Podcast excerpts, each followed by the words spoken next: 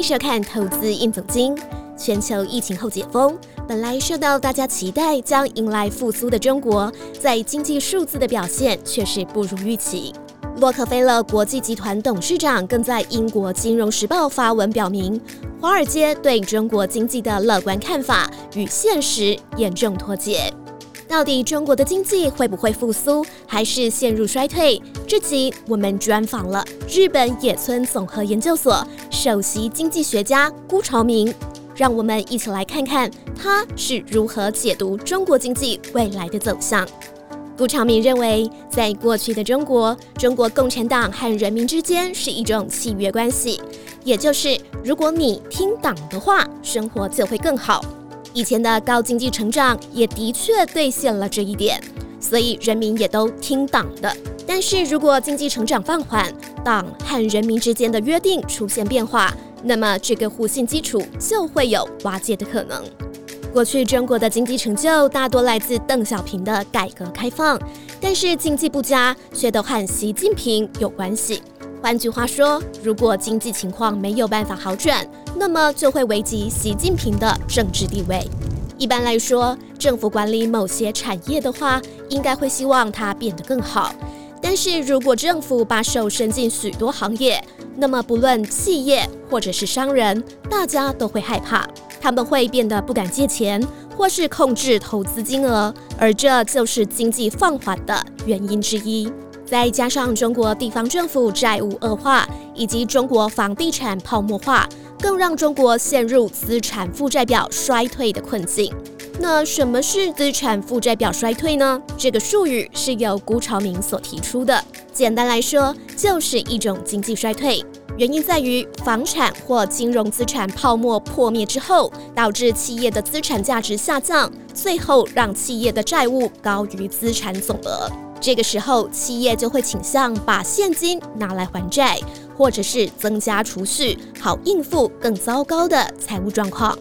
原本这些现金可能是企业作为产品研发或投资应用，但现在拿去还债，导致成长开始放缓或下降。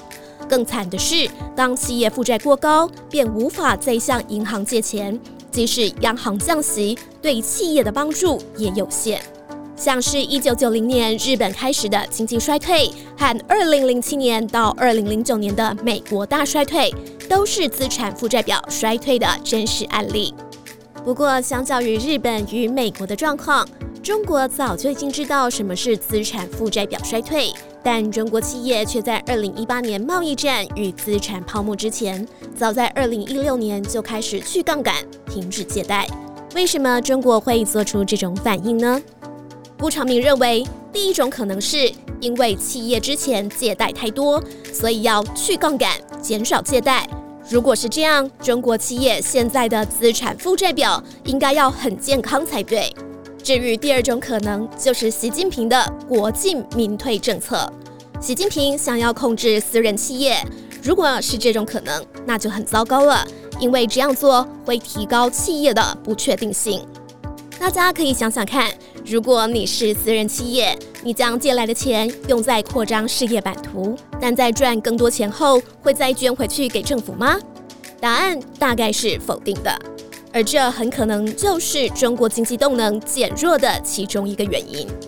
一旦企业开始担忧，所有的财产都可能被中国共产党拿走，那当然就不会想再继续投资了。再加上中国地方政府的财政状况其实非常糟糕，如果地方政府有财政盈余，那可能会比较容易举债，增加支出，来阻止经济陷入资产负债表衰退。不过，如果地方政府的负债已经很高，想要再从金融市场融资也更加困难。如果还要再花更多钱，那么就会给金融市场带来更大的压力。如果中国经济转弱，对台湾到底有什么影响呢？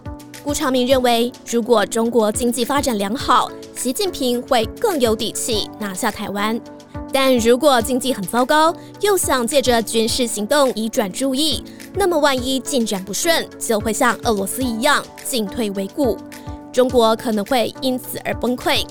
所以，习近平要对台采取军事行动之前，应该会三思再三思。财团们，你认为中国会陷入资产负债表衰退，还是像华尔街预测的走向复苏呢？在留言区分享你的看法吧。今天的投资应总经就到这里告一段落。